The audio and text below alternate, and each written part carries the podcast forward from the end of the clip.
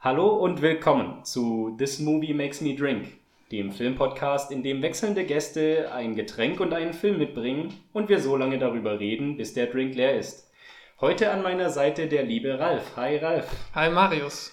Ralf, was trinken wir denn heute? Wir trinken heute einen Ingwertee, heute zum ersten Mal ohne Alkohol.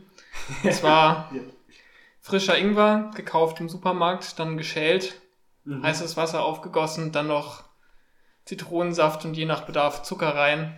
Ja. Am besten noch Honig, wenn man Honig hat. Gerade im Winter absolut empfehlenswertes Getränk. Jetzt auch für dich, weil du ja in der letzten Folge ein bisschen Kratzen im Hals hattest. Ja, sehr, sehr fürsorglich. Ich bin auch noch ein bisschen, also ich bin morgen, übermorgen wieder gesund, aber für heute ist ja. das, glaube ich, echt das perfekte Getränk. Äh, ist noch ein bisschen heiß, aber dann können wir ja schon mal ein bisschen quatschen, bis wir anfangen zu trinken. Genau. Ähm, um welchen Film geht es denn heute? Es geht heute um Victoria.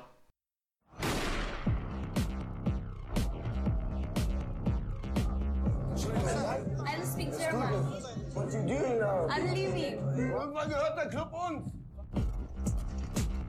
What's your name? Victoria. Meine Sonne, nice to meet you. That's Boxer. That's Blinker. Birthday. You're Berlin guys then. I show you our world. Are you stealing?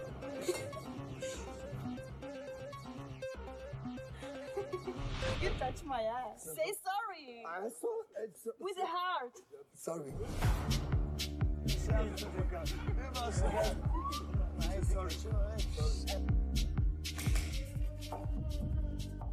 have to do Boxer a favor. It's something bad to do? Boxer! The car is not going on! The car is not going on!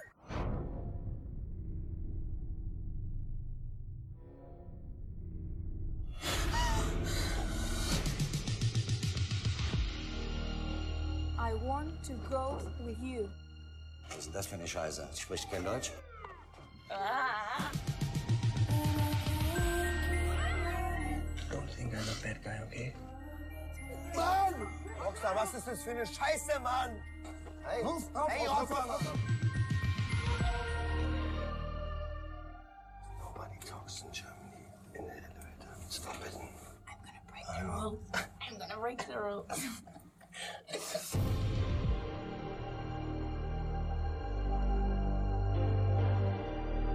Glad to be here in Berlin.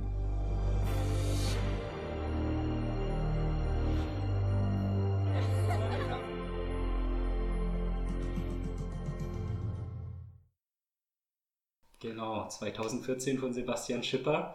Ähm, ja. Vielleicht für die Zuhörer, Zuhörerinnen, die den noch nicht kennen, kannst du den so ganz kurz zusammenfassen, zwei, drei Sätze? Ja, es geht in Victoria um die äh, gleichnamige junge Spanierin, die vor, ich glaube, sie sagt im Film, vor drei Monaten nach Deutschland gekommen ist. Mhm. Und ähm, es geht um eine Nacht, in der sie in einem Club ist, alleine und sich mit ein paar Leuten zufällig anfreundet. Und einer von denen hat Geburtstag und die haben eine schöne Nacht zusammen und eigentlich wollen sie sich schon verabschieden. Doch ähm, einer aus der Gruppe hat, der war mal im Gefängnis und schuldet jemand noch einen Gefallen und der fordert ihn eben in dieser Nacht ein.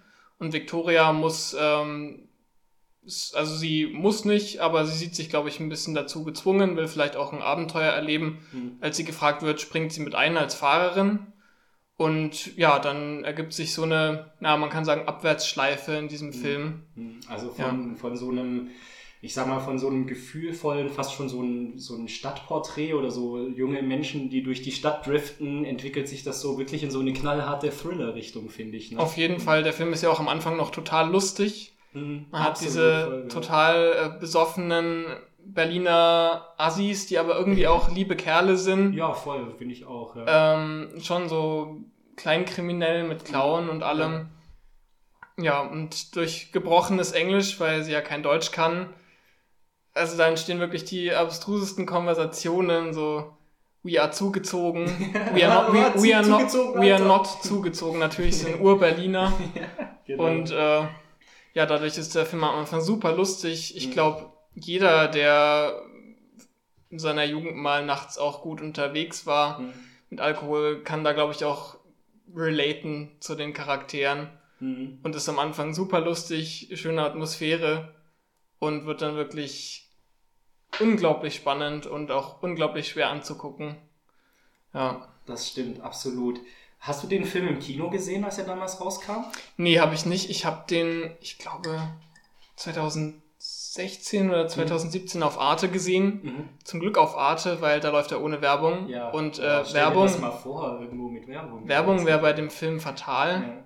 Man kann es für die Zuschauer jetzt mal sagen, falls sie es nicht Ja. wissen. Im Film wird nämlich nicht geschnitten. Mhm. Nicht ein Schnitt, eine Kamera. Und ja, da werden Schnitt natürlich ja, fehl am Platz. Ja, und dann habe ich ihn mittlerweile noch zweimal auf der Blu-ray gesehen. Mhm. Ja, war auch beim dritten Mal noch genauso gut wie beim ersten Mal.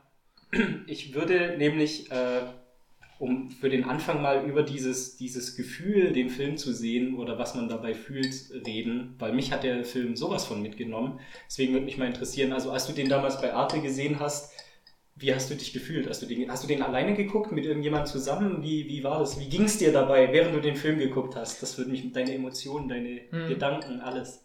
Ich habe den alleine geguckt. Ich finde, man ist in dem Film unglaublich drin. Also ich habe es bei den anderen beiden Malen auch gemerkt, ich denke wirklich überhaupt nicht mehr über andere Sachen nach. Mhm. Bin da wie komplett, wie als wäre man dabei. Ja. Und ähm, das wird ja auch ein bisschen bedingt durch die Kamera, weil wenn man eine Autofahrt hat, Mhm. Dann steigt der Kameramann ja auch mit ein. Das ist wirklich, als würde man mit drin sitzen. Klar, der Kamera hat nicht die gleiche Perspektive wie der Kopf, also man ist so ein bisschen von unten meistens. Aber es ist wirklich, als würde man mit drin sitzen und dieses Abenteuer miterleben. Es ist wirklich, als wäre man dabei. Mhm. Einzigartige Atmosphäre. Voll, voll. Ich finde Ja. gerade äh, heutzutage von Zeiten von Netflix, also ich kann da jetzt nur aus meiner persönlichen Erfahrung reden, aber ich erwische mich immer wieder dabei, wenn ich auf Netflix irgendwas reinklatsche, manchmal auch einfach nur unbewusst, wie ich das dann gucke und dann nach fünf bis zehn Minuten mein Handy in der Hand habe und mehr auf mein Handy gucke als äh, auf den Bildschirm. Du konsumierst irgendwie Filme heutzutage irgendwie so nur so nebenher und ich, mir Mhm. fällt das auch im Kino immer mehr auf, dass die Leute auch während dem Kinofilm immer mal wieder ihr Handy rausziehen. Ja. Und äh, Victoria ist wirklich so ein Film, das bedingt natürlich auch dieser One-Take, dieser zwei Stunden, 20 Minuten lange One-Take, dass du da so drin bist. Aber der Film erlaubt es dir nicht wegzugucken. Der Film Mhm. erlaubt es dir auch nicht Pause zu drücken Ja. und wegzugehen oder Werbung zu schalten oder irgendwas. Ne? Ja. Und der, dadurch entsteht halt so ein Sog, den wenigen Filme der letzten Jahre so hatten. Ja. So, Ich finde, die Atmosphäre wird auch ein bisschen dadurch so krass, dass der Film ähm, durch einen Schnitt halt keine, dadurch, dass er keinen Schnitt hat, keine Zeit überbrücken kann. Mhm. Und ähm, die sind zwar in einem sehr kleinen äh, Bereich unterwegs, aber so Autofahrten, die dann doch mal so drei, vier Minuten gehen, ähm, sind zwar gefüllt mit ähm, den Dialogen, die jetzt nicht die ausgefeiltesten immer sind, weil es einfach normale Konversationen sind. ja. Dadurch hat man so eine besondere Spannung, finde ich, weil man da quasi abwarten muss, wie es jetzt weitergeht Mhm. und äh, wirklich gebannt ist und weiß aber, man muss äh, warten, bis sie wirklich angekommen sind. Mhm. Geht Ja. auch, finde ich, als ich den das erste Mal gesehen habe, ging das so völlig gegen meine Sehgewohnheit. Es gibt eine Szene, als ähm, sie sich im Café verabschieden wollen Ja. und quasi die Jungs alle rausgehen und Victoria allein im Café ist. Und mein Kopf hat total mit einem Schnitt gerechnet, dass man jetzt irgendwie am nächsten Morgen ist oder Ja, oder woanders. im dann- Auto bei den Jungs. im Auto bei den. Jungs. Ja. Und man weiß aber, der Film muss das jetzt anders lösen. Und dadurch, dass der Film halt zweieinhalb Stunden geht und wirklich die zweieinhalb Stunden wirklich auch für die Charaktere im Film die zweieinhalb Stunden sind, hat man so eine unglaubliche Reise von und es passiert so unglaublich viel. Mhm. Und ja, sowas habe ich in keinem anderen Film so erlebt. Mhm. Ja, Was auch noch zu dem Sog beiträgt. ich nehme mal den ersten Schluck hier, Oh ja. ob er jetzt schon Äh, abgekühlt ist ein Ja, bisschen. genau, du machst mal das Versuchskaninchen. Ähm, was äh, auch zu dem, na, kann man es trinken? Kann man trinken. Okay. Bisschen sauer, ein bisschen viel Zitronensaft vielleicht. Ich habe auch noch irgendwo Zucker, wenn du willst. Okay. ähm, es sind eben, genau wie du sagst, die Art und Weise, wie die sprechen. Ich finde, das fällt bei sau vielen deutschen Filmen auf, dass die Dialoge mehr so theaterartig sind. So im Theaterartig meine ich, eine Figur spricht und die wird auch aussprechen gelassen, dann ist eine kleine Pause, dann kommt die Antwort von Figur B und dann geht es immer so hin und her. Äh, Und die haben halt wirklich so einen Berliner Schnack. Die, die sprechen wie die Leute auf der Straße, reden auch durcheinander, grölen sich äh, mal zwischendurch rein oder so. Die sind ja auch betrunken einfach in der Party Ja. so, ne? Und das macht das einfach so authentisch und Ja. äh, äh, also das trägt halt zu diesem Erlebnis dabei zu sein, trägt das halt voll bei. ja. Und also ich habe mir nochmal aufgeschrieben, so was vielleicht Filme, wo so das vom Sprechen, vom Dialog her vielleicht so ähnlich ist. Ich musste auch an Chico denken, wenn du den kennst. Ein Hamburger Kenn ich nicht. Drogenmilieu-Film. Die Serie Vier Blocks, die auch in Berlin spielt. Und äh, Lombok, vielleicht zum Teil, weil da auch sehr viel äh, die Komödie mit Moritz bleibt treu.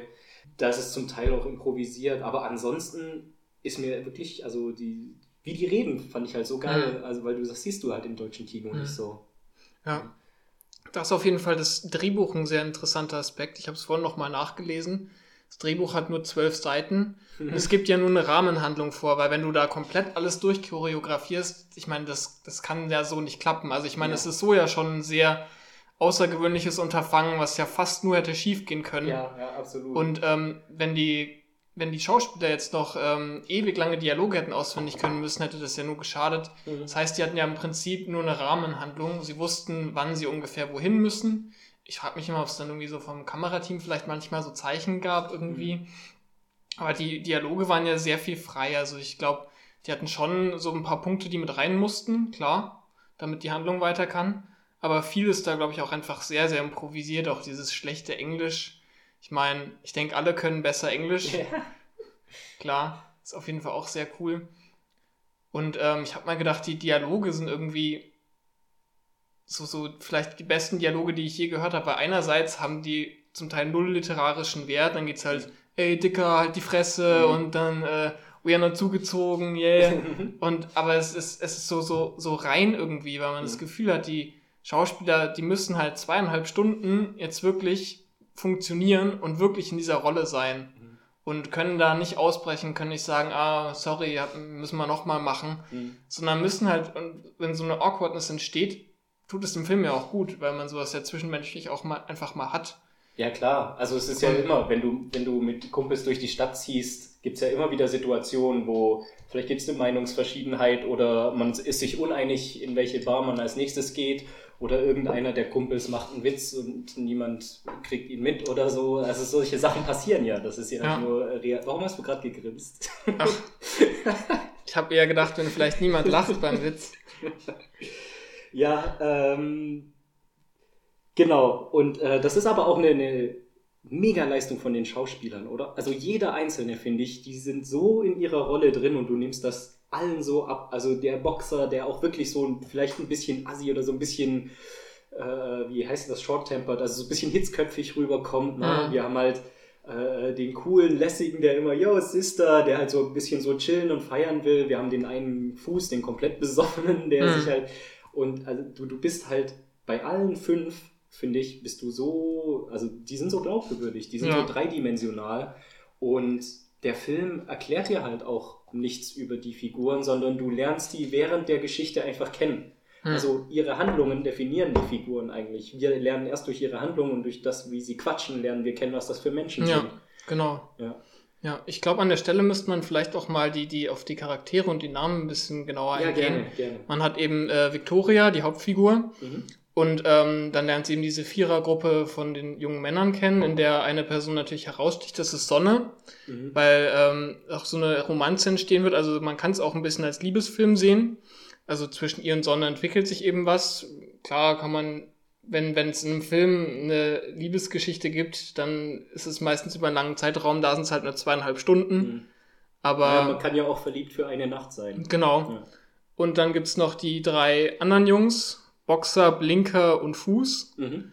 Boxer, wie gesagt, äh, war mal im Gefängnis. Ähm, da gibt's auch eine ganz interessante Szene, als sie sich gerade kennengelernt haben, gehen sie gemeinsam auf ein Hausdach, wo die vier wohl öfters zusammen abhängen.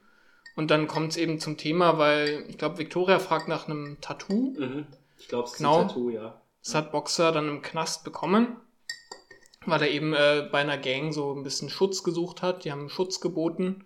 Deswegen muss er eben auch, ähm, das ist auch eben der Gefallen, der ihm gebracht wurde, den er jetzt wieder ja, ausgleichen muss. Und da gibt es eine ganz inter interessante Szene, als er dann ähm, erklärt, dass er jemanden halt sehr wehgetan hat. Wahrscheinlich schwere Körperverletzung, Mhm. würde ich jetzt mal vermuten. Würde ich auch mal vermuten. Irgendwie, wahrscheinlich sind sie auch mal wieder irgendwie betrunken um die Häuser gezogen und es kam vielleicht zu einer Schlägerei und ohne dass er es wollte, hat er jemand genau schwere Körperverletzungen Hm. oder so oder vielleicht sogar noch Schlimmeres. Also unbewusst aus dem Affekt, Hm. aus der Wut, aus der Betrunkenheit heraus. Also so würde ich es ihm zutrauen, Ja. sage ich jetzt mal, der Figur. Also ohne, dass er es aber auch böse Absichten hatte, Mhm. unbedingt, ja. Und da hat man halt auch wieder so einen Moment, in dem man das nicht irgendwie durch ein Flashback zeigt, sondern die äh, Person durch ähm, den, den Moment einfach kennenlernt. Dadurch, dass er dann äh, mehrmals betont, Victoria gegenüber, ähm, dass sie, dass sie verstehen muss, dass er, ähm, also er sagt, I'm not a bad person. Mhm. Ich glaube drei, vier Mal. Ja. Und ähm, ja, da lernt man, ich finde, in so, einem- so einem kurzen Moment einfach sehr viel über den Charakter, der halt ein- scheinbar ein Gewaltproblem hat, Mhm. aber da sicher auch nicht im Reinen mit sich ist. Und äh, dem da halt, ja, auch, auch wenn er Täter war, vielleicht was Schlimmes passiert ist. Ja, genau, die anderen beiden Figuren sind dann Fuß und äh, Blinker. Fuß wirkt, sieht am jüngsten aus, äh, ist der besoffenste. Ähm, Oh ja. Die vier wollen auch ähm, eigentlich zu viert zu dem Auftrag dann gehen. Aber Fuß ist zu besoffen, also kotzt dann auch in das Café, in dem Victoria arbeitet. Und dadurch muss sie eben als Fahrerin einspringen. Und äh, Blinker habe ich jetzt vor allem beim dritten Mal sehen gemerkt, ist so der Charakter, der mich so ein bisschen stört. Ach echt, Weil- stört weil- dich? Also, Ja. ja, ich finde, äh, also einerseits erfährt man von ihm am wenigsten Mhm. und ähm, man hat jetzt nichts, wodurch man seinen Charakter versteht. Also es, es wirkt immer so, als würde er nur was, was sagen, um was zu sagen. Kann ja sein, dass der Charakter so ist, dass es so sein soll, aber da, da sehe ich immer so keine Relevanz Mhm. und äh, habe Ja. zu dem Charakter auch keinerlei Bindung. Ist In vielleicht der so die Labertasche der Gruppe oder Vielleicht. so vielleicht, wer weiß. Ne? Vielleicht. Ich fand, also ich fand die Charaktere auch unglaublich dreidimensional und ähm, also konnte, man konnte die echt so gut, obwohl wir die nur zwei Stunden lang kennenlernen, konntest du dann alle relativ, also je länger der Abend geht, desto mehr lernst du die auch kennen. Und ich finde auch, dass man auch Victoria äh, nachvollziehen kann, dass sie sich äh, wohlfühlt. Hm. Äh, Jetzt in der Vierergruppe, weil die auch so eine coole freundschaftliche Dynamik haben. Also es wird ja impliziert, dass die schon lange, lange Jahre wahrscheinlich schon Sandkastenfreunde oder so Mhm. waren. Also sehr lange Freunde. Ähm, und die haben auch so eine Freundschaftsdynamik und dass sich die Ja. Victoria davon auch so ein bisschen angezogen fühlt oder es einfach Spaß hat, mit denen abzuhängen, das kann ich viel nachvollziehen. Hm. Aber Ich weiß nicht, über die Victoria würde ich gern mit dir ein bisschen genauer reden, weil ich habe auch nach dem Film viele Leute gehört, die so, oh, wie naiv ist die denn, mit denen mitzugehen und wie kann Mhm. man nur und was weiß ich. Ich weiß nicht, was hast, was hast du dabei gedacht, ähm, wie sie sich so den ganzen Mhm. Film über verhält? Hm. Ich glaube, da wäre es an der Stelle interessant, noch mal ein bisschen detailreicher auf die Handlung einzugehen. Ja, gerne. Also, damit der Zuhörer das vielleicht auch ein bisschen besser versteht. Es ist folgendermaßen, sie ist eben in dem Club und möchte dann gerade gehen, als die vier Jungs versuchen reinzukommen. Mhm. Die führen sich aber total auf und werden von den Türstehern nicht reingelassen. Mhm. Dann lernen sie sich draußen so ein bisschen kennen. Die vier hängen gerade an einem Auto ein bisschen ab und tun so, als wäre es ihr. Ist natürlich mit einem Augenzwinkern. Und ähm, ja, dann zieht sie so ein bisschen durch die Straßen. Victoria geht halt mit, weil sie Mhm. von denen angesprochen wird. Ganz ist kurz, äh, sorry, dass ich unterbreche, aber man Problem. sieht ja schon im Club, sieht man ja schon in so einer winzig kleinen Szene, als sie den Schnaps bestellt beim Barkeeper, versucht sie mit ihm zu Smalltalken. Ja. Und in diesen 10, Ja. 20 Sekunden wird dem Zuschauer schon gezeigt, die, das ist eine eher ja, eine Frau, die allein unterwegs ist, die aber Anschluss sucht. Ja. Also sie, sie Ja.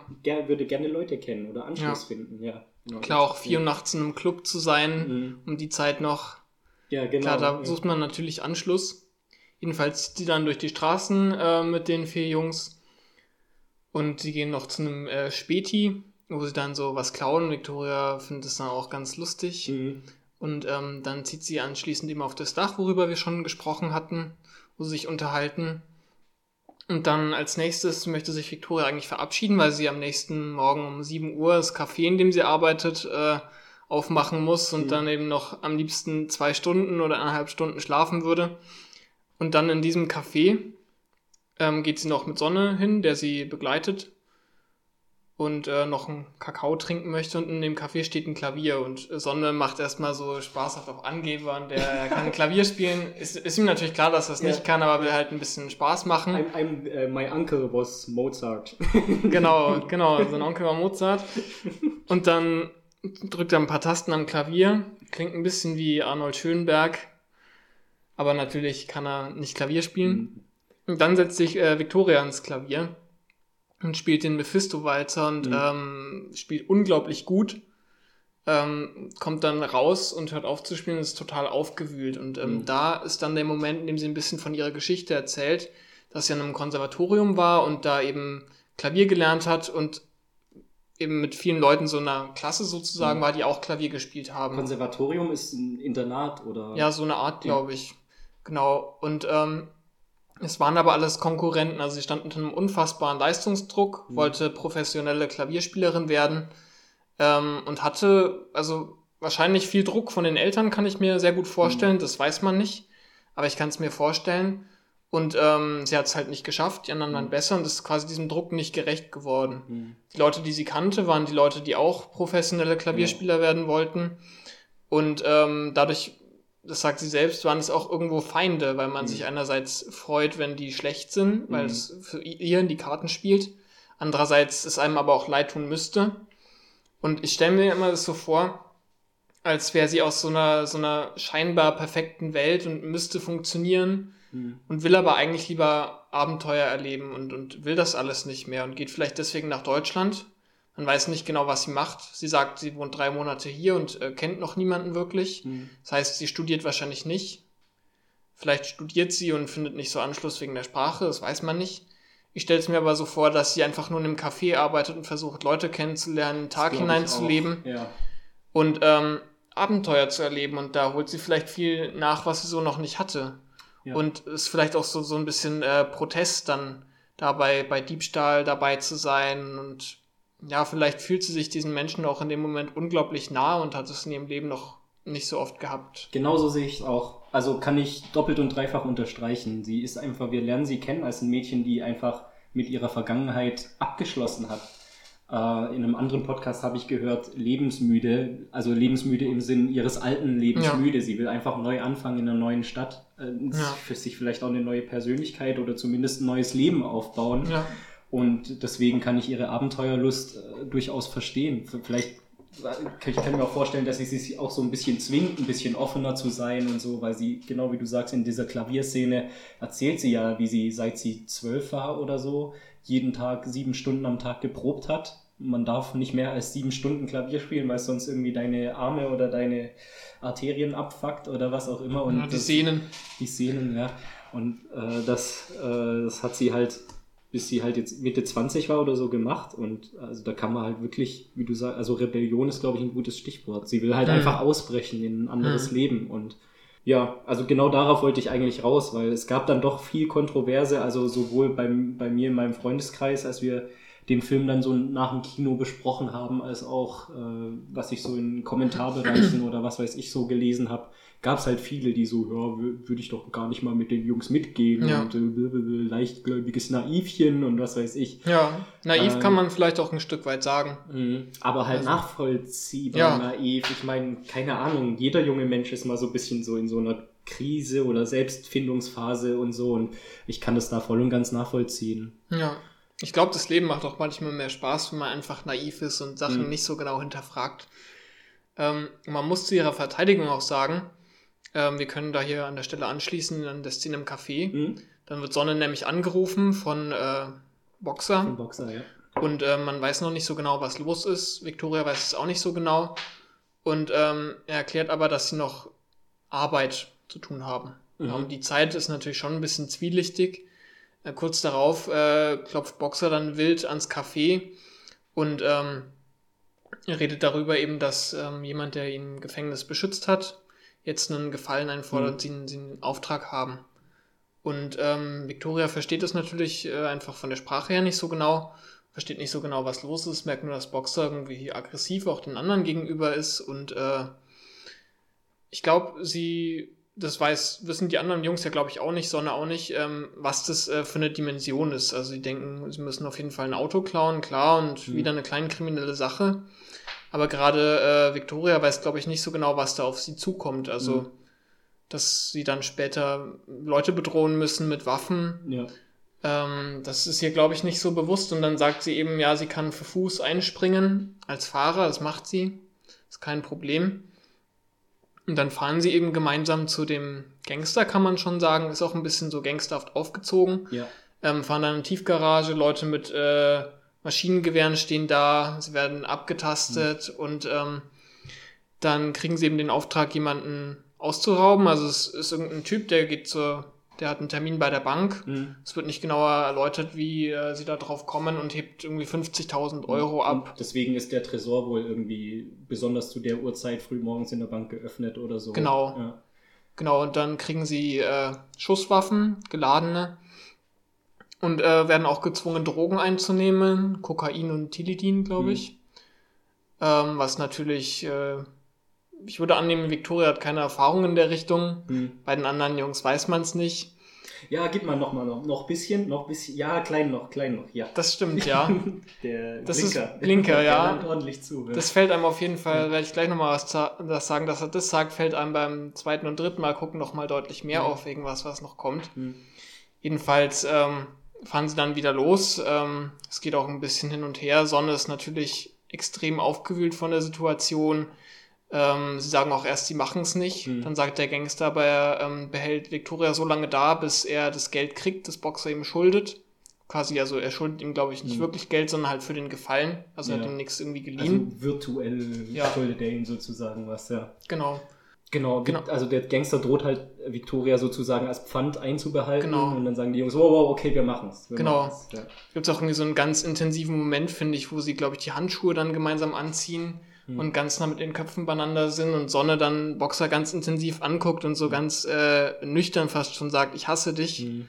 Da merkt man, finde ich, so viel Gefühl einfach, weil es ist ja eine unfassbare Situation, in der sie sich da einfach äh, befinden. Mhm.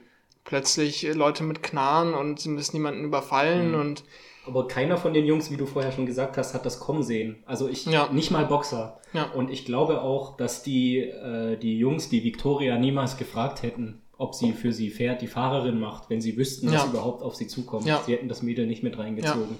Genau. Dann fahren sie jedenfalls äh, zu, der, zu der Adresse, zu der Bank. Und ähm, da merkt man schon, dass Drogen langsam so reinknallen. Vor Mhm. allem bei Blinker, Mhm. der ähm, in dem Moment dann extrem paranoid wird und, äh, Was für und eine Szene. und rumschreit. Was für eine Szene. er kriegt Wahnsinn. keine Luft, ähm, muss, muss aussteigen. Also er, er schreit immer halt das Auto an, Boxer natürlich nein, halt nicht an. Und Victoria sitzt am Steuer völlig überfordert Mhm. hält dann an, äh, Blinker ähm, kommt aus dem Auto getaumelt Mhm. und rollt über den Boden und äh, schnappt nach Luft. Auch wieder ein ganz intensiver Moment. Boxer kann sich auch in dem Moment nicht, nicht so beherrschen. Also er, er hat natürlich wahnsinnige Angst davor, wenn Mhm. das nicht klappt. Ja. Was mit ihm passiert, schreit dann Blinker an. Es geht wirklich drunter und drüber, weil auch irgendwie jeder dann am Rumschreien ist. Es ist auch so eine Szene, die wieder schwer auszuhalten ist. Und ähm, dann sagt Boxer kurz, äh, er macht's alleine. Mhm. So, er will die anderen nicht mit reinziehen. Da merkt man auch, finde ich, wie viel unterschiedliche Gefühle da reinkommen. Einerseits die Angst, wodurch er auch von den anderen unglaublich viel einfordert. Mhm. Dann aber dieses, dieses äh, schlechte Gewissen auch, was er den anderen da antut. Genau. Und, ja. ähm, ja. Im Sonne beleidigt ihn dann auch eigentlich wieder erst. Aber dann äh, nimmt er kurz die Zigarette von Boxer und dann haben die wieder so einen, so einen Blickkontakt. Und dann kommt so ein bisschen der, der Umschwung bei, bei Sonne, weil er, glaube ich, auch versteht, was ein Boxer vorgeht und sagt, denkt sich, glaube ich, es ist im Prinzip mein Bruder Mhm. und ähm, wir ziehen das jetzt durch. Kannst du dich noch erinnern, wer als erstes sagt, also Boxer sagt ja, ich mach's alleine. Ja, Kannst du dich noch erinnern, wer als erstes sagt, okay, ich bin mit dir? Victoria. Genau, die Ja. Victoria ist das nämlich, die dann wahrscheinlich kickt auch bei ihr so langsam das Kokain ein und der Übermut oder das, Ja. der Adrenalinrausch, ne? Und Ja. sie ist die erste, die dann sagt, okay, I'm with you. Ja, das Genau. ist für Sonne wahrscheinlich auch nochmal so ein Impuls, Hm, genau, dass, dass er sie dann nicht irgendwie alleine lässt. genau. Der Blinker hat sich dann in dieser, also gerade am Ende dieser Szene dann auch von seiner Panikattacke wieder Ja. wiederholt und die stehen nochmal wie so ein kleiner, kleines Sportteam oder so, so im Kreis, sprechen sich einfach nochmal Mut zu und dann Ja. geht's in Richtung Bank. Ja. Genau. Aber was für eine Szene. Also spätestens da war für mich der Spaß vorbei. Ja. Ich war von der ersten Sekunde, also ich habe den im Kino gesehen, was den Film für mich auch nochmal intensiver gemacht hat. Mhm. Ich war die ganze Zeit drin schon und ich habe so die, die erste Hälfte des Films geliebt, so einfach mit dieser coolen Musik auch einfach, wie manchmal so Mhm. eingespielt wird, so durch die Stadt zu driften mit den Figuren. Ähm, dann ging es noch so ein bisschen in die Gangster-Richtung und am Anfang dachte ich, ja, okay, wird so ein bisschen Thriller-mäßig, wird so ein bisschen cool, so wie der Blinker das auch sagt, lustigerweise. Ne? Ja, wahrscheinlich auch so ein bisschen aus Nervosität, um sich Mut zuzusprechen. Aber gehen wir einfach rein und wieder raus, wie so Gangster, Alter. Ne? So. Aber dann, gerade der, der die große Klappe hatte, hat dann Ja. diese unglaublich schwierig anzuschauende Panikattacke. Und also da, mein Herz ist da genauso gegangen. Ich habe da auch, ich Ja. bin im Kinosessel gesessen und habe auch gedacht, mein Herz, mein Herz. Also, Ja. Das war so. Da ist auch die Musik wieder ganz subtil und atmosphärisch dabei. Da würde ich später nochmal drüber reden. Ja, gerne. Und Ja, ähm, das mit der Panikattacke war eben das, was ich meinte. Das ist natürlich kein Zufall, dass es Blinker ist, der Ja. beim Koks natürlich immer sagt die ganze Zeit, ja komm, gib noch ein bisschen mehr, gib Ja. noch ein bisschen mehr. ja, genau. Ja, das ist natürlich kein Zufall, dass es ihn trifft. Dann geht es natürlich weiter ähm, zur Bank. Geht ganz schnell, also man sieht dann äh, durch das Auto Mhm. gar nicht, gar nicht scharf, also nur ganz grob, Mhm. dann ähm, den, den Mann zur Bank kommen. Oder ist eine Frau? Ähm, Ich weiß es ich nicht glaube, genau. es ist quasi die Bankangestellte, die Frau Kaufmann oder was, die quasi. Oder den- Neumann. Äh, Frau Neumann, genau, die, na, du bist ein guter Gangster, du kannst dir die Details merken. ähm, die irgendwie quasi den Tresor oder die, die, die Papiere vorbereitet für den Kunden dann. Genau. Genau. Ja. Genau, dann geht's ganz schnell. Die rennen laut mit den Waffen hin. Man bleibt mit äh, der Kamera bei Victoria im Auto, die kurz äh, Kurve macht, wendet ähm, und dann wartet. Eine coole Das- Regieentscheidung auch bei Ja. der Victoria zu Ja, bleiben. auf jeden Fall. Und das Auto ist ja geklaut, heißt, sie haben keinen Schlüssel. Und ähm, nicht jeder Mensch weiß, wie man ein Auto startet, wenn man Mhm. keinen Schlüssel hat. Und das dann geht eben der Motor aus. Hm. Und ähm, Ey, dann kommt- jetzt schon wieder Nerven zusammen. dann kommen sie wieder. Äh, Sonne kommt schnell ins Auto gerannt und Blinker auch. Ja. Boxer ist, glaube ich, ein bisschen hinten dran. Die schreien wirklich unglaublich laut: Fahr los, fahr los, mach doch. Mhm. Und Victoria kriegt wirklich absolut die Panik und äh, sie kann das Auto halt nicht starten. Also sie versucht es, glaube ich, und guckt ein bisschen auch vorher, bevor Mhm. die wiederkommen, so an den Drähten. Mhm. Keine Ahnung, wie das genau funktioniert. Noch nie ein Auto geklaut. Und ähm, dann kommt eben Boxer und, und, und kann es natürlich starten, aber dann haut sie auch aufs Lenkrad ein Mhm. und äh, drückt wirklich wie wild aufs Gas. Dann schreien wieder alle, mach langsam, weil sie natürlich unentdeckt bleiben müssen. Und dann ist auch wieder so eine unglaublich intensive Autofahrt, weil man ist so beengt ein bisschen Mhm. und man, man wartet so, wie, wie geht's jetzt weiter? Mhm. Man muss aber ausharren, bis sie wieder irgendwo das Auto abgestellt Genau, haben. wir, wir werden Das eben nicht durch einen Schnitt erlöst. Ja. In jedem anderen Gangsterfilm wäre es, Ja. Gangster rennen von der Bank weg, in ein Auto rein, fahren weg und Mhm. dann entweder Schnitt, Action-Szene, Verfolgungsjagd oder Schnitt, das Auto ist irgendwie in Sicherheit und sie zählen die, die Kohle, die Beute. Aber in Victoria werden wir eben nicht mit einem Schnitt erlöst, sondern wir müssen diese ganze, diesen zwei, drei Minuten unterwegs, vielleicht sogar länger, Ja. wir müssen diese ganze Fahrt mit aushalten. Also mit den Jungs auch, die so Ja. fast schon hyperventilieren und noch und oh, Und das ist, spannend. Ja. das ist halt auch das Krasse, weil Victoria nimmt sich immer sehr, sehr viel Zeit und ist dadurch auch irgendwo ruhig, Mhm. weil der Film es ja wegen des Konzepts auch tun muss. Mhm. Aber dadurch kommt noch mal mehr Spannung, finde ich, fast schon auf. Also es ist da wirklich zum Teil kaum auszuhalten. Also ich war da mal so gefangen drin, also habe nichts mehr bemerkt, was um mich rum passiert. So vom Fernseher, das alles außerhalb des Bildschirms hat einfach nicht mehr existiert. Ja. Und ja, wie geht's weiter? Dann stellen sie das Auto ab, nicht an einem cleveren Standort, also sie Mhm. parken es nicht richtig, sondern Mhm. fahren irgendwo rein in eine ja, das ist so wie so eine so eine Industrie Lager, genau, oder so. genau, ja. irgend sowas. Wo normalerweise LKWs hinfahren, so eine erhöhte Rampe oder Ja. sowas, um Waren auszuladen, irgendwie so ein Ding, Ja. ja. Da macht sich natürlich Erleichterung breit bei allen, sie steigen Mhm. aus und dann hauen, glaube ich, die Drogen so richtig rein, dann ist Mhm. der erste Impuls, jetzt geh mal feiern. Ja, sind noch halt Ja. voller Adrenalin noch äh, und die Drogen sind wirken voll. Äh, Gab es auch ein paar Leute, die dann gesagt haben, "Hör, das kann ich ja gar nicht verstehen. Ich als Hm. smarter Gangster würde jetzt äh, Unterschlupf suchen, klar, aber man muss halt auch verstehen, dass die sowas machen die nicht in ihrem Ja. Leben. Die haben wahrscheinlich einen Adrenalinrausch wie noch nie in ihrem Leben und gleichzeitig halt voll den Drogenkick. Ja, Äh, also Ja. ich konnte das gut ich meine, die waren ja vorher wahrscheinlich schon stockbesoffen. ja, genau, das kommt ja auch noch Und- dazu, genau, ja. Genau, gehen in den gleichen Club, mit dem der Film angefangen hat. Ja. Äh, äh, Interessanterweise auch äh, gegen den Rat natürlich des Gangsters, der ihnen eigentlich sagt, jo, ähm, ihr klaut es und dann ganz schnell weg von der Straße, geht nach Hause. Hm, Aber dann hätte der Gangster denen vielleicht auch nicht unbedingt das Koks geben sollen. Ja, ja, ist auch so. Über einen Gangster können wir vielleicht später noch ein paar Ja. Sätze reden, da habe ich mir auch ein paar Gedanken zu gemacht. genau, und wie du sagst, dann kommen sie in den Club, Mhm. wo sie am Anfang waren. Und dann merkt man natürlich keinerlei rationale Gedanken mehr da. Hm. mit dem Plastikbeutel voll Geld, so ein Apothekenbeutel ist es. Ja. Er holt dann Blinker die Scheine raus und wedelt, geht Ja. zum Barkeeper, sagt, ja, gib mir, gib mir Whisky, zwei Flaschen und hält ihm die, die Scheine hin, wahrscheinlich 500er, 200er. Mhm. Die, die, Leute im Club merken natürlich auch so, okay, hier stimmt was nicht. Ja.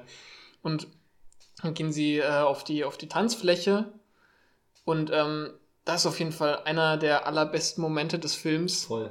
Habe ich mir auch fünf, sechs Mal auf YouTube nochmal angeguckt. Also das ist wirklich unglaublich, weil man hat diese, diese Erleichterung und die Handlung ist ja irgendwo auch abgeschlossen, in Anführungszeichen. So, sie haben es Ja. geschafft. Ja. Ähm, sie können jetzt feiern und man hat die, die Techno-Musik und die ganz, ganz langsam fadet die so außen, wird ersetzt durch die, ähm, durch die eigentliche Filmmusik. Und Mhm. ähm, die ist ganz ruhig, was ja auch zum Film irgendwie passt. Man hat nicht irgendwie so mega schnelle Schnitte, also bei gar keine Schnitte, Ja. keine ähm, mega schnellen Kamerafahrten.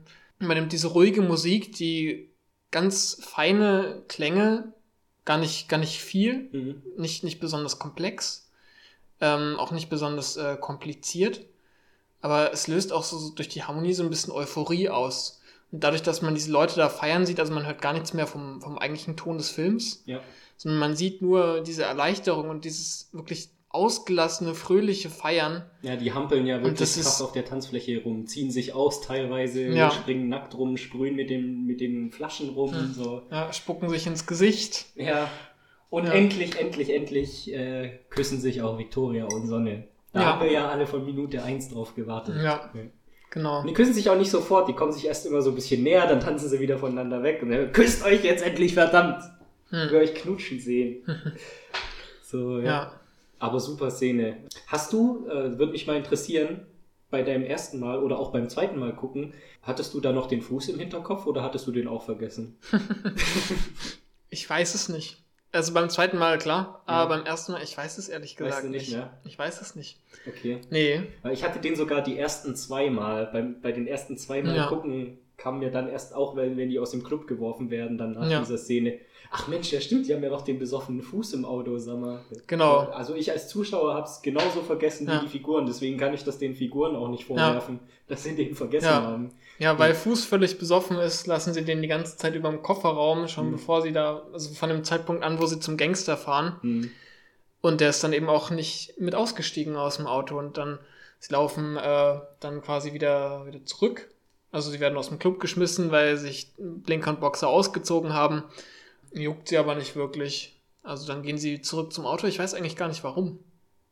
Denken Ähm, Sie da erst an Fuß oder? Ich, die, die, ja, ich habe versucht, mal diesmal drauf zu achten. Ich hatte es immer so in Erinnerung, ich habe den jetzt, wir haben ihn zusammen angeschaut gestern und ich, hab, äh, ich hatte das nämlich so in Erinnerung, dass die einfach so rumtorkeln vor dem Club, weil sie rausgeschmissen werden und dann äh, erinnert sich jemand, ach Mensch, wir haben doch Fuß vergessen Hm. und dann gehen sie zurück zum Auto. Ja. Aber gestern sah das echt für mich so aus, als würden die so gezielt auch zum Auto zurücklaufen. Ne?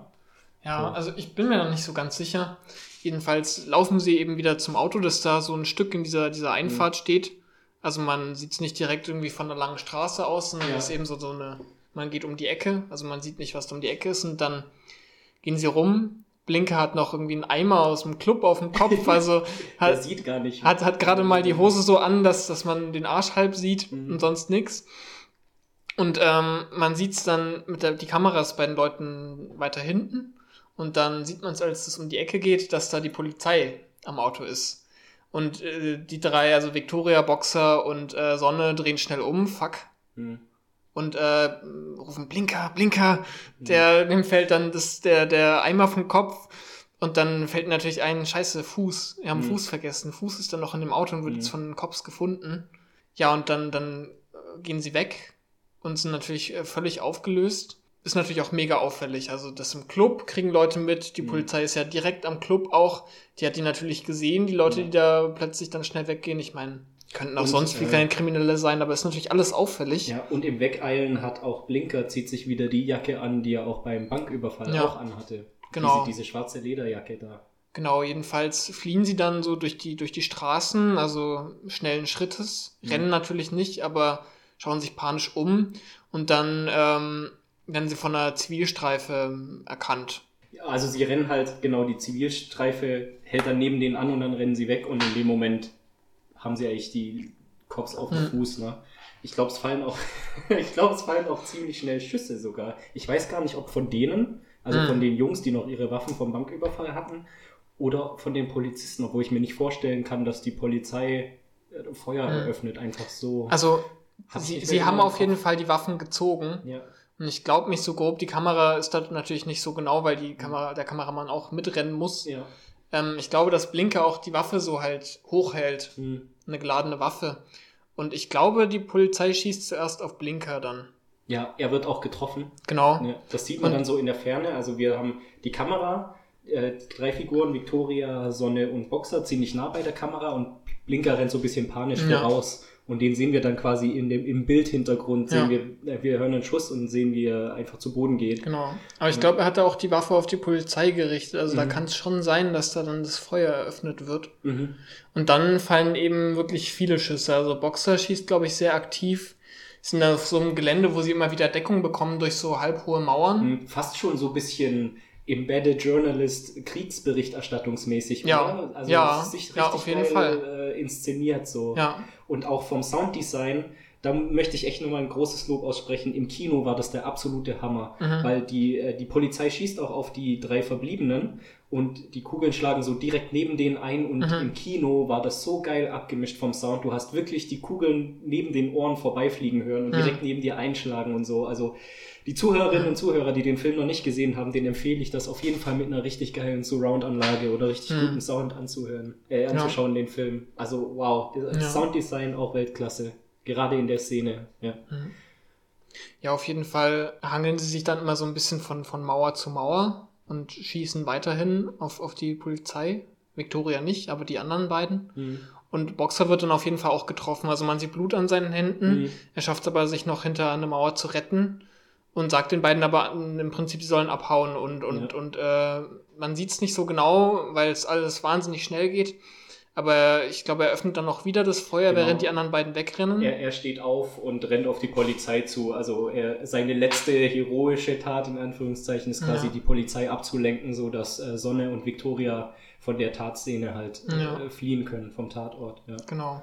Ja, die beiden ähm, fliehen dann quasi durch, durch ein Gebüsch noch, so durch, Mhm. durch so, in so eine Wohnanlage und äh, gehen dann eben rein ins Haus. Also Polizei weiß, dass sie da sind und die beiden ähm, treffen dann einen Anwohner im Treppenhaus und äh, bedroh Sonne bedroht ihn, sagt, äh, guck mich nicht an, ähm, ist auch schon also durch, durch Drogen und Angst, Adrenalin wirklich völlig durch Mhm. also auch sein Verhalten völlig verändert ähm, und geht dann zu, den, äh, zu dem Mann in die Wohnung, ähm, der mit seiner Freundin da wohnt oder Frau. Mhm. Beide fangen natürlich total das Schreien an, wie es in der Situation ist, wenn plötzlich bewaffnete Leute ähm, zu dir reinkommen und ja, dann absolut, ja. wieder viel Geschrei. Sonne ähm, schreit die beiden an, sollen ihn nicht angucken und auf dem Boden bleiben. Und dann sieht er auf dem, auf dem Balkon das, das Baby von denen und ist erstmal völlig, rastet völlig aus, wie der ihn dann reinlassen kann, wenn er ein Baby hat. Und kurz danach kommt aber Victoria, die wieder so klare Gedanken fassen kann, äh, die Idee, dass ähm, sie jetzt das Baby mitnehmen, sich, sich Klamotten von denen anziehen und das Baby mitnehmen und ähm, tun dann im Treppenhaus so, als wären sie Leute, die da wohnen. Mhm. Ähm, Polizei ähm, hat noch keine Täterbeschreibung, lässt sie erstmal da und sagt, äh, Kollegen kommen, bleiben Sie hier. Mhm. Und dann schaffen es die beiden aber, weil es wahrscheinlich in der Hektik von der Polizei auch nicht genauestens äh, kommuniziert ist, schaffen es dann da an, unten an den Polizisten vorbei. Ähm, was passiert dann nochmal mit dem Baby? Das stellen sie, also sie haben, sie, sie machen mit dem Pärchen, das, das sie quasi, quasi Ja. kurz als Geisel genommen haben, dem, dem sagen sie, wir stellen das Baby da hinten in dem, in dem Laden ab, Ja, stimmt. gegenüber von dem Ja, Wohnhaus. stimmt. Genau, die stellen das Baby ab und äh, schaffen es halt ein Taxi zu nehmen und damit einfach vom, vom Tatort wegzufahren. Genau. Ja. Ja, ähm, erstmal ohne Plan, nur möglichst schnell ja geradeaus und dann Mhm. links dem Taxifahrer gesagt, Auch so wieder mit typischen Taxi-Smalltalk. Ne? Ja. Und, und erst erste Tour heute oder? nee, mach dann Feierabend. Ja, genau so. Also so dieses typische gezwungene Smalltalk. Man sieht auch, wie sich Sonne quasi äh, zwingen muss, ruhig zu bleiben. Ja, ja man, man denkt die ganze Zeit, bei ihm hauen wahrscheinlich Drogen und, und Adrenalin nur. hm, Man sieht's aber, wenn man es weiß, vor allem, ich weiß nicht, ob ich es beim ersten Mal auch gesehen habe, es ist von der Kamera auch nur so ganz am Rande eingefangen. Mhm. Sieht man quasi Blut an seinen Händen. Das ist ja, Ja. auch so, weil das wahrscheinlich selber nicht so genau im Blick hat, an der, an der Jacke von äh, Victoria hinterlässt, als er den Arm um sie rumlegt. Man merkt ihm auch an, dass er nicht mehr klar denken kann, bezahlt auch mit einem Hunderter dann, glaube ich, einen Taxifahrer, der Mhm. zwei oder eine Minute gefahren ist, einfach zum nächsten Hotel. Ähm, wieder Aber die Ausrede von Sonne ist geil. Hast du die noch im Kopf? Er hat gesagt, Mhm. wir haben ein bisschen was aus dem Automaten gezogen. Und die sehen ja auch so ein bisschen aus wie so ein Assi-Pärchen beide Ei. in Jogginganzügen. Nee, hätten das habe ich gar nicht im aus so Kopf. einem Spielautomaten so gerade einen erfolgreichen Abend gehabt. Ja, also gute Ja. Ausrede. gut, dann geht's ins Hotel Mhm. und die beiden holen sich äh, dann ein Zimmer. Also man, die Kamera bleibt bei Sonne, der da in so einem Sitzbereich dann liegt. Und Victoria sagt, sie überlegt sich eine Ausrede und organisiert den beiden Zimmer, zieht sich Mhm. auch um, dass sie wieder ihre normalen Klamotten anhat, die auch ganz schick aussehen. Richtet ihre Haare und dann gehen sie hoch in ein Zimmer und da fällt äh, Victoria dann auf, dass Sonne eine schwere Schusswunde ähm, auf, der, auf der linken Körperhälfte auf Brusthöhe hat. Ja. Ist natürlich völlig aufgelöst, sagt, äh, sie müssen ins Krankenhaus, äh, Sonne will das nicht und es hat, hat, er hat in dem Moment was ganz Stures, so dieses Mhm. nicht, einsehen wollen. Wenn ich das jetzt nicht einsehe, dann geht's mir bald wieder gut. Mhm. Sowas hat es für mich in dem Moment so ein bisschen gehabt. Ja, ich glaube, er Ja. hat gedacht, ja, wenn er jetzt halt ins Krankenhaus kommt, dann wird er ja auch geschnappt. Genau, Weil er jetzt natürlich seine Identität auch angeben muss und genau. Ja. Dann als ruft Victoria trotzdem einen Krankenwagen. Und ähm, in dem Moment, als sie kurz aus dem Raum geht, macht Sonne den Fernseher an und schaltet um, ob was in den Nachrichten kommt. Mhm. Und das finde ich auch ein ganz heftiger Moment, wie es, weil, weil der Film es ja nicht anders vermitteln kann, weil die Kamera im Geschehen bleiben muss. Mhm. Wird äh, in den Nachrichten gesagt, dass eben am Tatort zwei Männer ihren äh, Wunden erlegen sind. Man weiß also, Blinker und Mhm. Boxer sind gestorben. ja.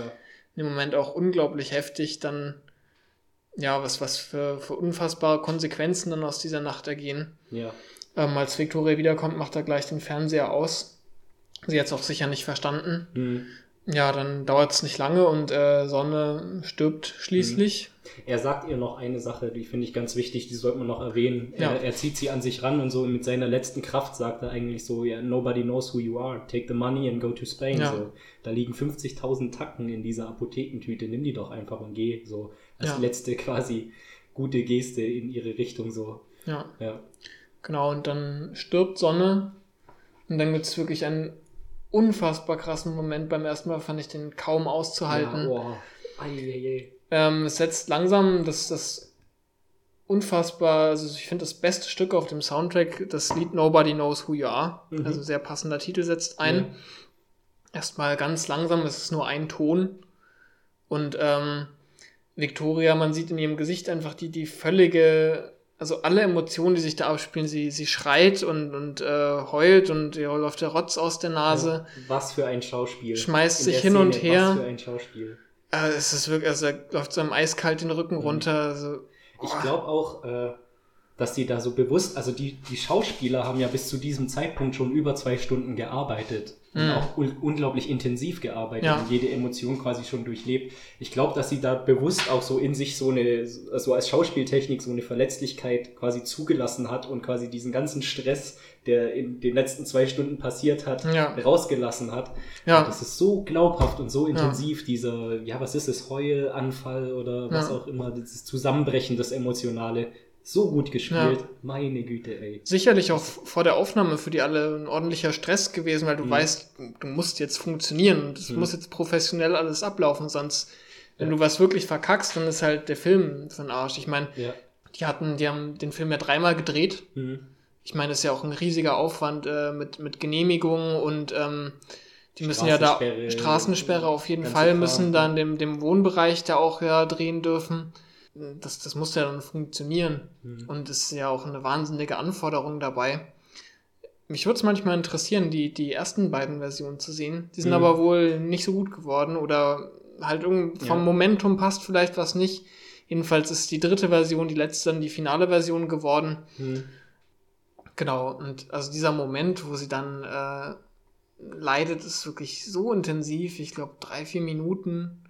Das, das, nee, das Stück geht, glaube ich, fast drei Minuten. Das Mhm. läuft, glaube ich, auch komplett. Dann fasst sie sich, nimmt das Geld, geht ähm, unten durchs Hotel und über die Straße und ähm, kurz bevor sie die, die über die Kreuzung geht, also quasi quer drüber, Mhm. ähm, bleibt die Kamera stehen und man sieht sie quasi in die Stadt verschwinden. Im Hintergrund hören wir noch Sirenen, also Genau. wahrscheinlich kommt der Krankenwagen gerade an. Ja, Und äh, ja, wir verlassen Victoria und der Film ist zu Ende, ja. ja, Und du sitzt da als Zuschauer und zitterst und bist aufgewühlt und denkst, was habe ich eigentlich gerade gesehen? ja, Das ist wirklich, Ja. äh, was für ein Film. ja. Und da hat man wirklich diese Absp Abwärtsspirale. Drei dieser Jungs sind gestorben. Hm. Was mit Victoria passiert, weiß man nicht. Ich meine, sie hat, sie hat Blut an ihren Händen, klar Mhm. sichtbar. Ähm, läuft da durch die Straßen, also auch wenn man da kaum Passanten sieht. Hm. In Berlin ist immer viel los. Ja. Selbst wenn sie es jetzt in die Heimat schaffen würde und sie hat jetzt ein solides finanzielles Polster hat, ist sie ja trotzdem traumatisiert. Auf jeden also sie Fall. hat ja was erlebt, was sie nie wieder vergessen wird Ja. in ihrem ganzen Leben so. Also auch das Unglaubliche, was, was für eine Reise man dann in diesen zwei Stunden, Ja. 15 Minuten hat. Also, Also das denkt man niemals, wenn der Film anfängt. Du denkst Mhm. niemals, dass das so eskaliert. Ja. So. Und das wird ja immer schlimmer, immer schlimmer. Wir sind in der Tiefgarage, wir, wir haben diese Panikattacke, den Banküberfall, das Auto bleibt stehen. Äh, äh, die Polizei ist ihnen auf, die Schlich, auf der Schliche, es gibt Schießerei, die ersten zwei gehen zu Boden, die anderen schaffen es in die Wohnung zu fliehen. Mhm. Es wird immer schlimmer. Du denkst, okay, jetzt sind sie umstellt und dann ist in der Wohnung auch noch ein Baby. Und du denkst Mhm. so, also es kann doch gar nicht mehr schlimmer werden. Ja. Kommst in so einen Strudel rein. ja. Und äh, ja, die Geschichte, die muss ich auch noch unbedingt erzählen. Ich habe den Film im Kino gesehen damals. Weil der mir, bei mir auf dem Dorf lief der halt nicht und wir mussten so, ja, schon so eine Dreiviertelstunde oder so bis nach Tübingen fahren, wo es eben ein Programmkino gab, das Victoria gezeigt hat. Ich war der Fahrer und als wir dann fertig waren mit dem Film, sind wir vor dem Kino gestanden, haben darüber geredet und ich habe so gezittert. Hm. Ich war absolut fix und fertig. Ich war nicht in der Lage, nach Hause zu fahren. Mhm. Wir haben wirklich erst noch so ein, zwei Stunden in Tübingen verbracht, in einer Bar und so, bis ich endlich wieder runtergefahren war. Und okay, Jungs, jetzt können wir fahren. Aber ich war so durch den Wind, also mit meinem Kopf war ich auch gar nicht mehr da. Ich war noch bei dem Film, mein Körper hat noch lauter Stressreaktionen Ja. gezeigt, gezittert und Hm. also ich weiß nicht, ob es schon mal einen Film gab, der sowas in mir ausgelöst Mhm. hat. Das war unfassbar krass. Und ich finde, genau für sowas ist halt auch Kino da oder Ja, Film. ja. Also, ja, keine Ahnung, für, für sowas lohnt Mhm. sich das einfach ins, ins Kino zu Mhm. gehen. Und ich hatte auch so dieses Gefühl, ich weiß nicht, kennst du das, wenn so irgendwie so was mega krasses oder was mega bemerkenswertes passiert, dass du auch so vielleicht irgendwie so merkst, okay, warte mal, ich bin hier gerade Teil von was Besonderem oder so. Also, hm, ist jetzt vielleicht ein blödes Beispiel, aber so zum Beispiel, als hier Deutschland bei der WM 7 zu 1 gegen Brasilien gewonnen hat im WM-Halbfinale. Hm. Da haben zwar, natürlich waren alle gut drauf, haben alle gefeiert, aber gleichzeitig hattest du auch irgendwie so ein komisches Gefühl, so von wegen, oh krass, okay, der Geschichte, der Moment wird zumindest Sportgeschichte, mega Sportgeschichte machen und du kriegst das gerade irgendwie so live mit. Hm. Und bei Victoria hatte ich irgendwie das gleiche Gefühl. Ich saß so drin und dachte so, Alter, das, also was hier gerade passiert, was wir Hm. hier gerade sehen, das ist ein richtig krasser, bedeutender Film. Hm. Und ähm, das kann ich vielleicht noch erzählen. Ich habe ein, ein Interview gesehen mit Sebastian Schipper, kann man sich auf YouTube angucken. Das werde ich auch Mhm. verlinken in dem Text, wo der auch äh, erzählt, dass der, der Film ist relativ schnell nach Netflix gekommen, äh, Netflix Amerika. Und Mhm. damals war wohl alles noch so ein bisschen anarchischer und es gab noch nicht so viele Netflix Exclusives. Also es war auch irgendwie einfacher da reinzukommen und dann war er in LA und hat in seinem Hotelzimmer Netflix angemacht, hat Thriller eingegeben und Mhm. nach am besten bewertet sortiert und da war Victoria in den Top 10 drin. Ja.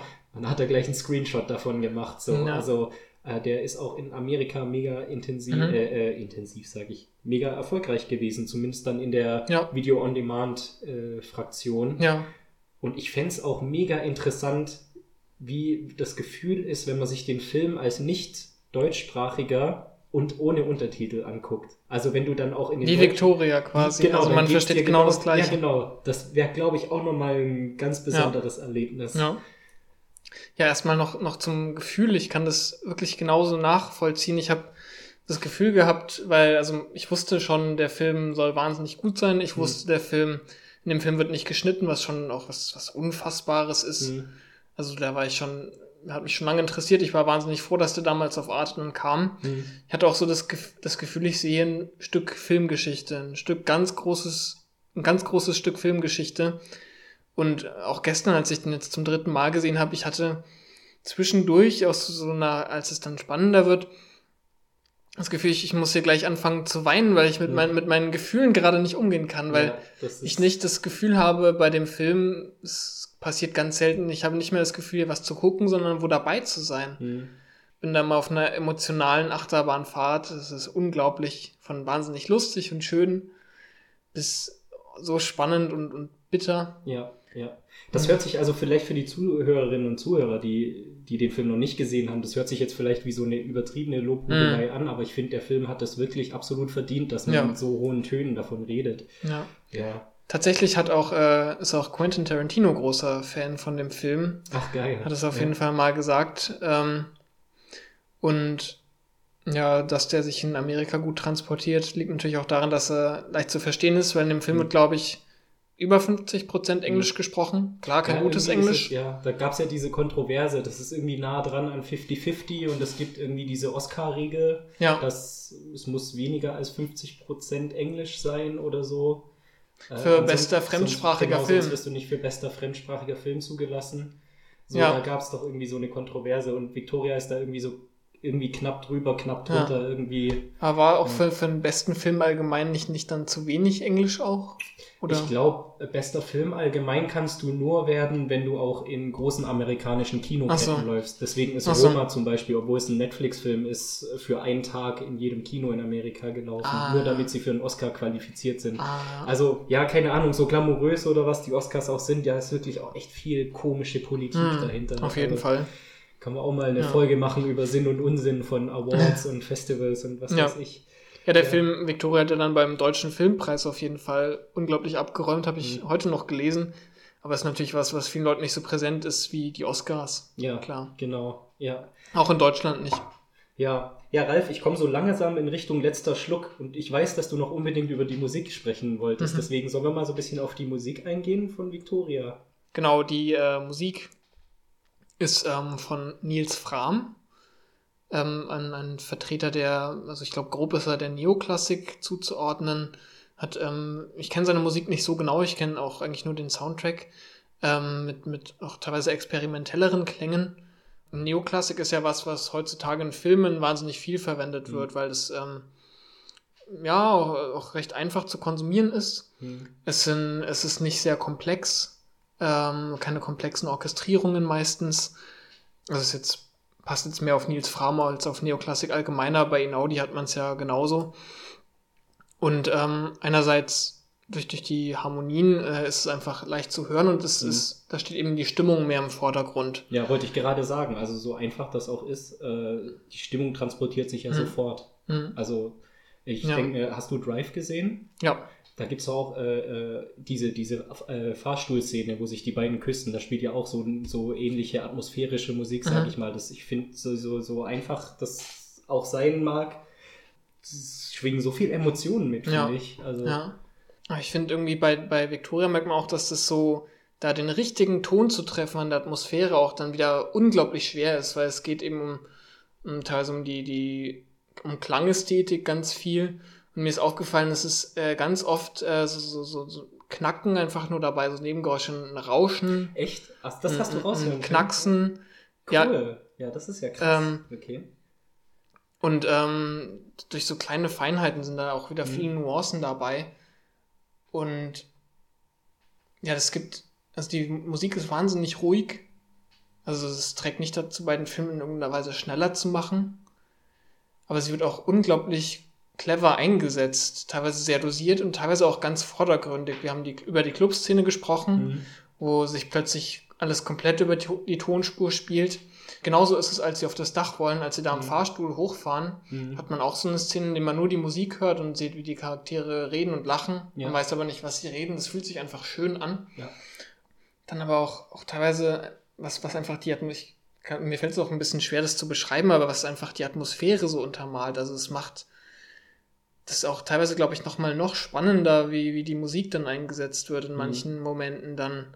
Ich weiß auch gar nicht, wie das soundtechnisch genau funktioniert, aber dass ich das Gefühl habe, es ist nicht nur im Hintergrund, sondern quasi, als würde was da parallel laufen. Aber dadurch, dass es so, so eine ruhige Musik Mhm. ist, wo nicht so viel passiert, ähm, nimmt man es vielleicht dann, wenn man nicht so darauf achtet, doch eher nur unterbewusst wahr.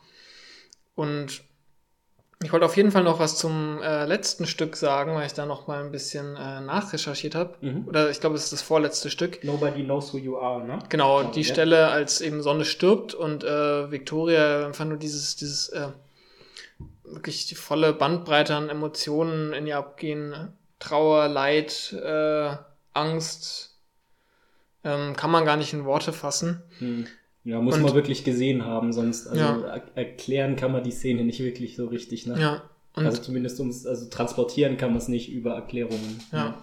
Man muss sich dieses Stück, also jeder, der zuhört, muss sich dieses Stück wirklich mal anhören, weil da einfach so, so eine ganz besondere Atmosphäre dabei entsteht. Es ist erst ähm, ein Ton und ich war mir nicht ganz sicher beim Hören, ich habe es dann nochmal nachgeprüft. Als dann der zweite äh, kommt, ist es eine, eine leere Quinte. Das heißt, ähm, es fehlt quasi eine, eine Terz um, für einen Akkord, der dann bestimmt, ob es Dur oder Moll ist. Und es ist auch einfach so ein Gefühl der Leere. Ich meine, es ist ja irgendwie für Victoria einerseits so, als wäre diese Nacht irgendwie nichtig. Die Leute, die sie kennengelernt hat, sind nicht mehr da. Aber irgendwie hat sie doch alles verloren. Hm. Und wenn man, wenn bei, wenn man jemanden verliert, dann ist ja auch oft so ein Gefühl der Leere da, das dann die Trauer bestimmt. Und Ja. genau das Gefühl hat man auch äh, durch, durch das ganze Stück. Da sind nur so, immer nur kleine Veränderungen und ähm, bei, bei den Tönen. Aber da stehen so harmonische Nuancen und ja, auf jeden Fall ein ganz krasses atmosphärisches Stück. Hm. Ja. Oh, das finde ich krass, dass ich mit dir über den Film rede, weil, also ich hätte da jetzt zu, gerade zu dieser Musik hätte ich gar nichts beitragen können. So. Hm. Also ist echt cool, dass du dann so einer bist, der auch darauf ein Auge hat oder Hm. eher ein Ohr. So. Äh, das ist ja mega interessant. Ja. Und das gibt der ganzen Szene auch nochmal eine ganz neue Dimension. Also, also auch für mich so im Nachhinein. Ja. Ich als, ich als Geigenspieler habe das dann, liegt wahrscheinlich daran, dass ich Mhm. das mit der Quinte rausgehört habe, weil man die Geige an Quinten stimmt. Ich habe jetzt Mhm. kein perfektes Gehör oder so, also um Gottes Willen. Ja. Aber ich habe das so ein bisschen vermutet und fand ich dann auch irgendwie ganz interessant. Ich meine, kann natürlich sein, dass man da was überinterpretiert und es gar nicht so gedacht war, aber Mhm. finde ich einen interessanten Aspekt. Auch, also wenn es, also selbst wenn es nur für dich so funktioniert, Mhm. dann ist es doch auch perfekt. Ne? Mhm. Also ich finde so das Konzept von überinterpretieren oder so finde ich irgendwie doof, weil ist doch geil, wenn so jeder für sich aus dem Film was rausziehen kann. Mhm. Und es muss ja auch nicht für jeden stimmig sein. So. Ja.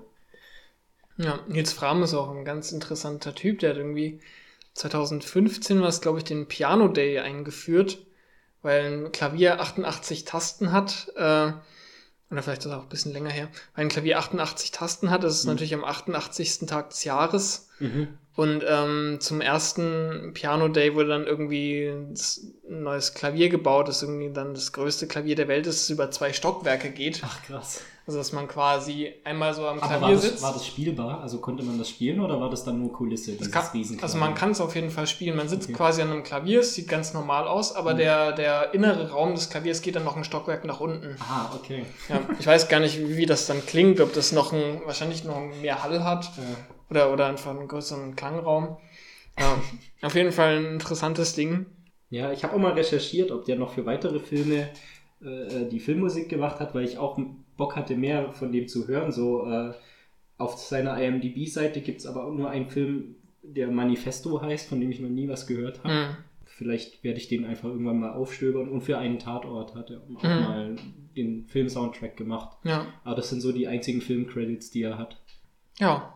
Ach, ich hatte vorhin noch kurz was zu, zu dem äh, Gangster sagen wollen. Mhm. Da steht bei mir nämlich auch manchmal so, so ein kleines Fragezeichen, manchmal was, was mich vielleicht so ein bisschen auch äh, stört, dass ich nicht immer, mich immer frage, dass, also ähm, ich denke mir, man könnte es doch in Betracht ziehen, dass es vielleicht nicht so der clevere Plan ist, die jetzt Hm. so kurz vor knapp äh, reinzuholen. Mhm. Ich meine, so kriegt er sein, es ist auch nicht so wahrscheinlich, dass er seine 10.000 Euro wieder kriegt, weil es kann gut was schief gehen. Klar, man kann sagen, ihm ist es egal, was mit Boxer passiert. Hm. Ja, so Aber- habe ich das aber- interpretiert, dass die dem eigentlich relativ egal sind. So, also wenn es schief geht, dann sind halt vier Jugendliche Ja. weg, zu denen er keinen Bezug hat. Ja.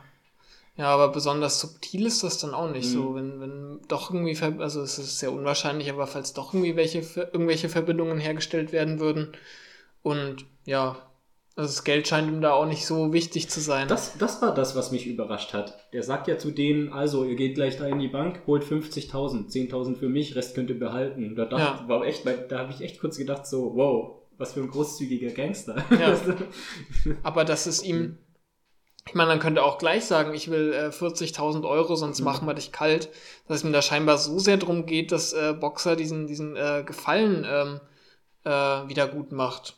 Ich meine, es ist ja kein tatsächliches Geld, das er ihm irgendwie wieder bezahlen muss, sondern so, so ein Wert, den er jetzt festgelegt hat, so dass meine Leistungen kosten, in Anführungszeichen, mhm. da so 10.000 Euro. Mhm. Ja, kann man wahrscheinlich auch wieder viel drüber nachdenken. Ist ja. auch nicht Teil des Films, da viel drüber zu sagen. Genau, und es ist auch es ist auf jeden Fall nichts, was dich rausreißt. Nee. Also es ist irgendwie kein großer Logikfehler oder Bruch mit der Realität. Also ich finde, als Zuschauer bist du da so in dem Film mhm. drin, dass du echt, du hinterfragst das eigentlich gar nicht mhm. groß, weil du bist ja eh mehr so an Victoria dran und versuchst irgendwie so rauszufinden, what the fuck hier eigentlich gerade losgeht. So. Ja. Ist auf jeden Fall auch ein äh, sehr unangenehmer Charakter, der gar nicht irgendwie mhm zu viel äh, macht oder krampfhaft versucht wird, dass er jetzt einschüchternd wirkt, mhm. aber auch so durch Atmosphäre wieder, dadurch, äh, durch, durch, allein durch äh, sein ganzes Gefolge, das er da dabei mhm. hat und auch irgendwie durch die ähm, sehr kalte Art, wie er redet und irgendwie harte Anweisungen gibt oder mhm. Boxer auch ganz subtil droht, als sie erst, ähm, sie sagen ja erst, sie machen es nicht und dann sagt er zu Boxer, ja, ist eure Entscheidung. Aber Boxer im Gefängnis habe ich dich beschützt. Mhm. Und äh, jetzt gilt das nicht mehr. Wirft ihm das so hin. Und ähm, ja, auf jeden Fall ein unangenehmer Typ, aber hinter der Motivation waren bei mir immer so ein, zwei Fragezeichen. Ja. ja. Aber halt auch echt nur so erst im Nachhinein so, ne? Ja. Ja, das stimmt. Jo, hast du noch was? Mein Getränk ist leer.